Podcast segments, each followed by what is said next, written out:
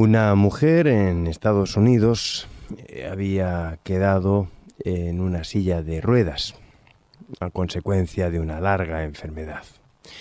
Un buen día le hablaron de que había un predicador que hacía milagros públicos y que ella podría ser sanada si así lo deseaba. Simplemente tendría que acudir a aquellas conferencias públicas que se estaban dando. Esto ocurrió en los Estados Unidos y quien me dio la noticia era una persona que conocía bien de cerca a esa mujer, así que eh, para mí merece toda la credibilidad. No se trata de una noticia, por tanto, que haya leído en algún libro, sino que conozco de primera mano. Pues bien, como te comentaba, esta mujer eh, finalmente decidió ir a aquellas conferencias. Y estando en, en las conferencias, en un momento determinado, aquel predicador dijo, todos aquellos que tengan enfermedades que no les permiten caminar, que salgan al frente.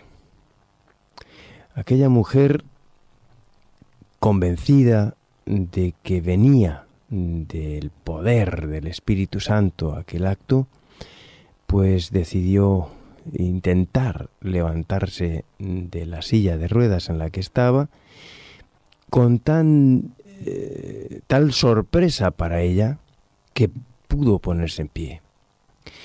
El predicador le invitó a ella y a otros como ella que acudieran a la plataforma y ella sorprendentemente se vio que estaba caminando hacia la plataforma donde estaba el predicador. Allí el predicador les cogió de las manos y comenzó a orar efusivamente. Esta mujer plegó su silla de ruedas y caminando llegó hasta su casa. Impresionada por lo que había vivido, comentó con una amiga suya la experiencia. Se ha producido un milagro en mi vida. He sido sanada por el poder del Espíritu Santo. Y me gustaría compartir conmigo esta experiencia maravillosa que estoy viviendo. Me gustaría que pudiéramos quedar, que vinieras a casa. Te voy a preparar un pastel. Vamos, vamos a celebrar este milagro que el Espíritu Santo ha hecho en mi vida. Llegó el día en el que esta amiga tenía que cumplir con la cita y se sentaron a conversar. La mujer, feliz y contenta, le contaba los pormenores de la experiencia que había vivido con aquel orador en aquella eh, conferencia de domingo por la mañana. La amiga le dijo, ¿sabes? ¿Sabes que esta sanación puede no venir de Dios? ¿Pero qué me estás contando? ¿Cómo no va a venir de Dios esta sanación? Claro que viene de Dios. ¿Y si viniera de Satanás? ¿Qué dirías? No, no puede ser. Esta sanación viene de Dios, sin lugar a dudas, no cabe ninguna duda. Esta sanación viene de Dios. Estoy segura, yo sé muy bien lo que sentí en mis piernas, yo sé muy bien cómo me puse en pie, sé muy bien cómo caminé hasta la plataforma, sé muy bien el poder, la fuerza que tenía la oración que hizo aquel predicador. No puede ser mentira, no puede ser una obra diabólica. Yo sentí una fuerza especial, diferente en mi corazón, en mis piernas, en todo mi cuerpo. Aquella fue la manifestación del poder del Espíritu Santo en mi vida. La amiga le dijo, bien, está bien. ¿Tú estarías dispuesta a hacer una prueba con Dios? Claro. Está bien. ¿Quieres que oremos juntas? Y si realmente este milagro no viene de Dios, que vuelvas a la silla de ruedas, ¿estarías dispuesta? Esta mujer dijo, mm, pues Claro, si, si no viene de Dios, por supuesto, yo, yo, yo quiero haber sido sanada por el Espíritu Santo, no por el enemigo de las almas. No, no quiero tener nada que ver con, con Satanás. Está bien, vamos a orar. Se pusieron de rodillas y comenzaron a orar. Para sorpresa de la mujer, finalmente volvió a quedar postrada en una silla de ruedas. Sí, ya sé, la experiencia es eh, dura y desanimadora, ¿verdad? Pero efectivamente, la obra del Espíritu Santo cumple unos pasos, unos requisitos y, y pertenecen a Él, no a los hombres interpretarlos. Permíteme que te lea una cita, una cita del libro Evangelismo, de la página 508, dice, el descenso del Espíritu Santo sobre la tierra es esperado, como si se tratara de un asunto del futuro, pero es el privilegio de la Iglesia tenerlo ahora mismo. Buscadlo, orad por él, creed en él. Debemos tenerlo y el cielo está esperando concederlo. Esta cita que acabamos de leer en contraste con la experiencia de esta mujer que os he contado. Parece estar en abierta contradicción, ¿verdad? No hay duda acerca de la necesidad del Espíritu Santo que la Iglesia del Señor y nuestras vidas experimentan actualmente. Pero también se nos ha advertido, mi querido amigo, mi querida amiga, que habrá falsificaciones, que habrá imitaciones tan parecidas a la verdad, que engañarán si fuera posible, incluso a los elegidos. Esto lo vemos en Mateo 24, 24, y son palabras directamente de Jesús. Ahora la pregunta es, ¿cómo podemos distinguir una manifestación verdadera del Espíritu de Dios de una manifestación falsa? ¿Cómo puedo yo saber si realmente lo que se está manifestando en mi vida, ese milagro que se está produciendo en mi, vida, es un milagro que viene de Dios o es una falsificación de Satanás? Quizá lo primero que debamos recordar para evitar ser engañados en este punto es lo siguiente. No debes creer todo lo que oyes. Es peligroso realmente creernos todo lo que oímos. No te creas nada a menos que puedas comprobarlo realmente a la luz de la Biblia, a menos que estés seguro de que esa experiencia que estás escuchando, esa experiencia que estás viendo, esté contrastada realmente por la palabra de Dios. Nunca deberíamos aceptar como verdad lo que alguien nos diga simplemente porque esa persona lo dijo. Lo que hoy estás escuchando debe estar contrastado en tu vida con la palabra de Dios. Así que el primer paso para comprobar si la experiencia de aquella mujer era la obra de Dios o no, era tomar la palabra de Dios. No valía la experiencia de alguien como verdad evangélica sin examinarla cuidadosamente a la luz de lo que la palabra de Dios enseña acerca de la obra del Espíritu Santo. Nunca debemos dar por sentado algo antes de darlo por sentado de si es verdadero o es falso, debemos contrastarlo realmente, no podemos basarlo simplemente en la experiencia. Debemos juzgar nuestras propias experiencias en base a la verdad que está expuesta en la palabra de Dios. La palabra de Dios, mi querido amigo, fue escrita con dos propósitos. El primero de ellos, para nuestra información. Pero la segunda, El segundo propósito es que fue escrita para nuestra comunicación. No es suficiente comprender intelectualmente el contenido de la Biblia. Es necesario sostener una relación personal con Jesucristo, mantener abierta la comunicación con Él a través de la palabra de Dios, a través de la oración, a fin de que Él pueda enviarnos sus señales personalmente, que podamos experimentarlas personalmente. Y esta doble protección es la única salvaguarda contra el engaño. Por una parte, el ver qué dice la palabra de Dios. Eh, por una parte, el comprender lo que la palabra de Dios está diciéndome para mí. Está escrita para ti. Esa es la maravilla de la escritura.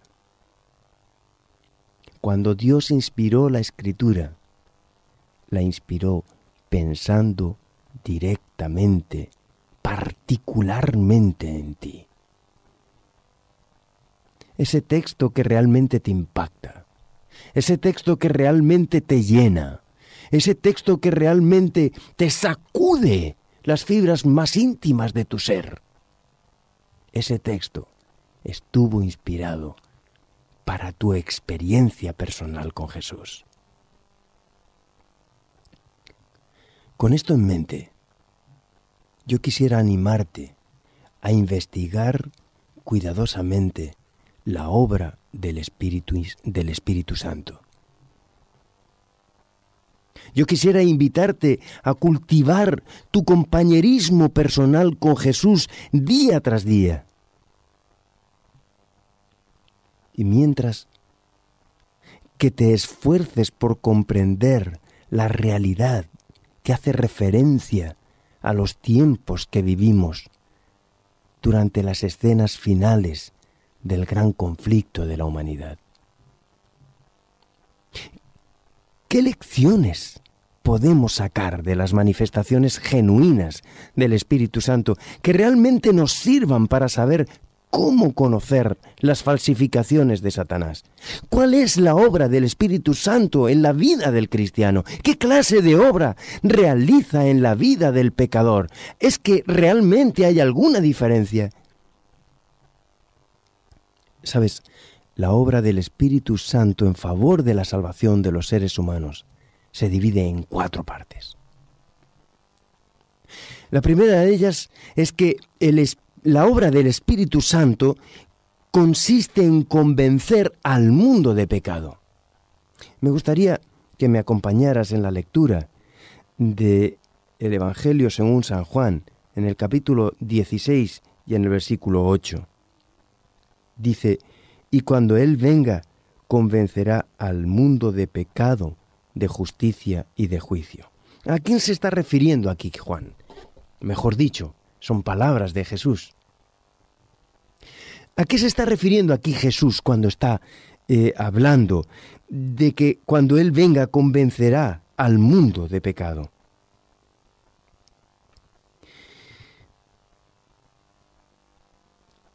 Me gustaría que viéramos el versículo 7.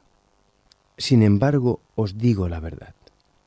Os conviene que me vaya, porque si no me fuera, el, el ayudador, el abogado, el, el, el parácletos, no vendría a vosotros, pero al irme os lo enviaré. el Espíritu Santo viene al hombre en esta tercera dispensación en la que nos encontramos, con, con la fuerza, con el poder, con la intensidad de transformar al hombre como una guía, como un consolador, como un abogado. Los empresarios entienden bien cuando hablamos de un abogado. El abogado es eh, es el que está al lado del empresario constantemente. Es su eh, asesor.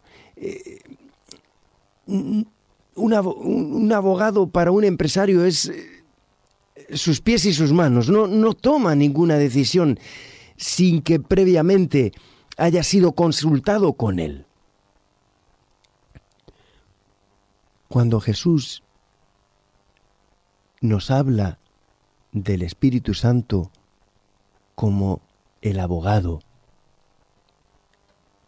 nos está hablando de la persona de la divinidad en la que debemos confiar absoluta y completamente toda nuestra vida, todas nuestras decisiones. El Espíritu Santo viene para convencer al mundo de pecado, de su condición real, de cuál es su situación. Nadie es dejado fuera. A través del Espíritu Santo, Jesús, que es la luz del mundo, alumbra a todo hombre que viene a este mundo. Y es muy interesante verlo, por ejemplo, a la luz del santuario terrenal. En el lugar santo, aquel candelabro de siete brazos, iluminado, representaba precisamente al Espíritu Santo. En segundo lugar, la obra del Espíritu Santo es convertir al pecador. Ya no solamente se trata de convencer, ahora se trata de convertir, de transformar, de cambiar, de regenerar completamente.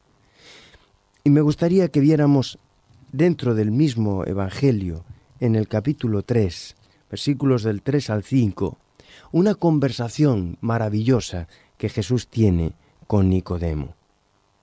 Jesús le respondió, Te aseguro que el que no nace de nuevo no puede ver el reino de Dios. Y Nicodemo le preguntó, ¿Cómo puede un hombre nacer siendo viejo? ¿Puede entrar otra vez en el seno de su madre y nacer? Entonces respondió Jesús, te aseguro, el que no nace de agua y del Espíritu no puede entrar en el reino de Dios.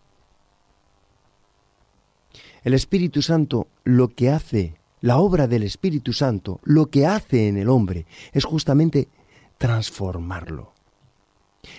Que pase, que salte de una concepción materialista y carnal a una dimensión completamente espiritual, transformada, otra perspectiva completamente diferente. El que no naciere de agua y del Espíritu no puede entrar en el reino de Dios. Así que el Espíritu Santo está involucrado en la obra de la regeneración, de la conversión, del nuevo nacimiento. En Romanos 12.2, por ejemplo, se nos declara que el Espíritu Santo cumple esta tarea mediante la renovación de nuestras mentes. Así que no solamente se trata de una comprensión clara por medio de la Sagrada Escritura de la obra del Espíritu Santo, sino que también se trata de una conversión, de una regeneración, de un cambio, de una transformación de lo carnal a lo espiritual. En tercer lugar, la obra del Espíritu Santo consiste en purificar al cristiano. me gustaría leer en la primera epístola del apóstol San Juan, en el capítulo 1 y en el versículo 9.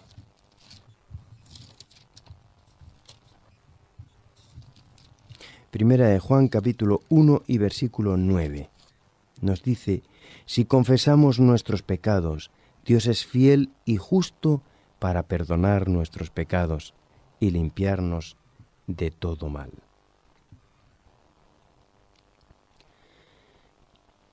Primera de Juan 1.9 nos dice que si confesamos nuestros pecados, Él es fiel y justo para perdonarlos. ¿Y para qué más?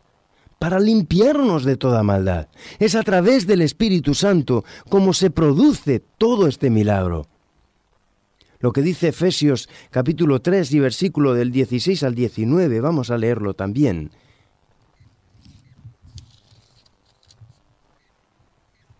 Efesios 3, 16 al 19, que os dé, conforme a la riqueza de su gloria, el ser fortalecidos con poder en el hombre interior por su espíritu, que habite Cristo por la fe en vuestro corazón, para que arraigados y fundados en amor podáis comprender bien con todos los santos la anchura y la longitud, la profundidad y la altura del amor de Dios.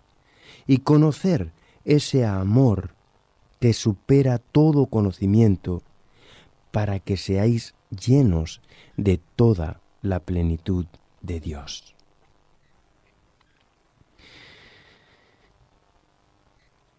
para que os dé conforme a las riquezas de su gloria, el ser fortalecidos con poder en el hombre interior, por medio de su espíritu.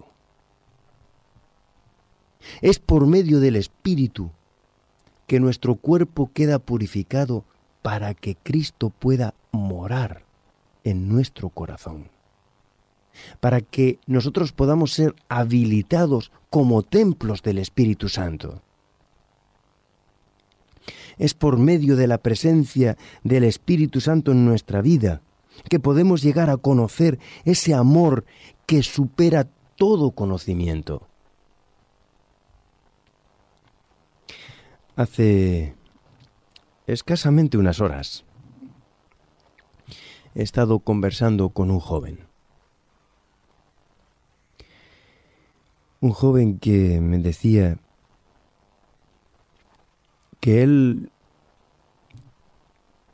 no podía conservar la calma tranquilamente, que enseguida se calentaba y pasaba rápidamente a las manos. Yo le decía, has intentado otro código.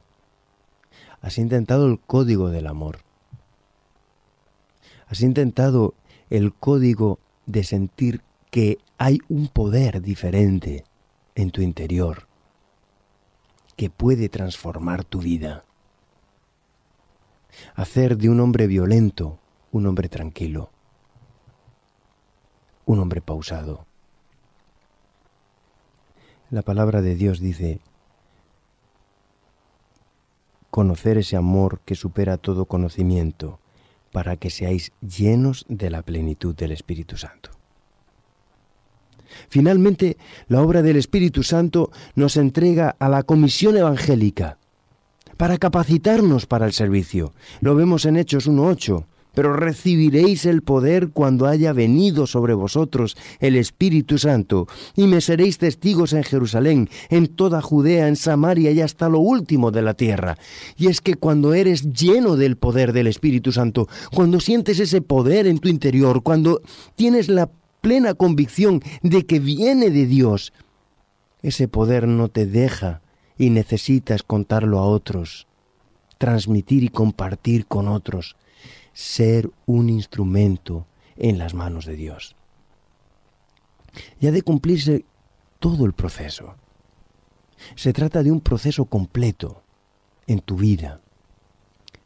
La pregunta que yo quisiera hacerte en el día de hoy es ¿en qué punto de la obra del Espíritu Santo en tu vida crees que te encuentras? Para reflexionar sobre ese momento en el que tú te encuentras de relación con Dios y con su Santo Espíritu, me gustaría regalarte unos minutos de música para que pudieras reflexionar acerca de tu realidad actual en este momento.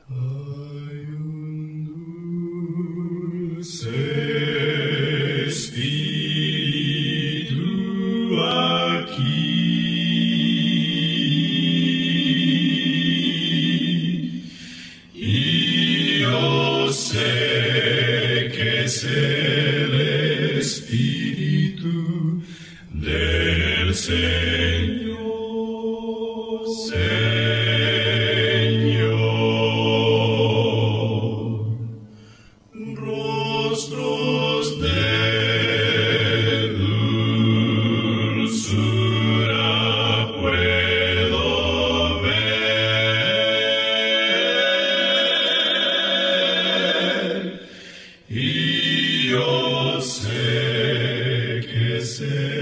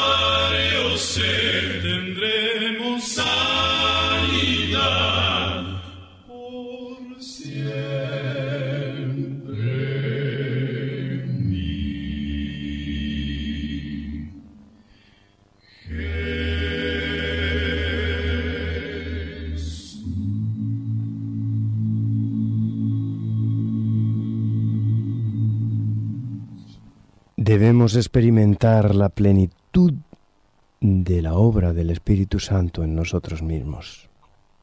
Necesitamos experimentar ese poder en nuestro interior. Este don del Padre está siempre disponible para nosotros. Y está disponible tanto más cuanto más oremos por Él. Mientras que busquemos con anhelo, mientras que tratemos de conocer a Jesús en nuestra experiencia cristiana cada día, experimentaremos con mayor fuerza el poder del Espíritu Santo. Y si después de esto ha de producirse en tu vida algún milagro físico, se producirá, pero será el resultado del poder del Espíritu Santo en tu vida. Y si el Espíritu decide que es mejor como estás, su razón tiene, y nosotros debemos aceptar cuál sea la divina voluntad de Dios. El Espíritu Santo está a tu lado. El Espíritu Santo te acompaña. Y quisiera compartirlo contigo durante toda esta semana. Nos vemos el próximo día, a la misma hora. Te habló José Manuel Martínez.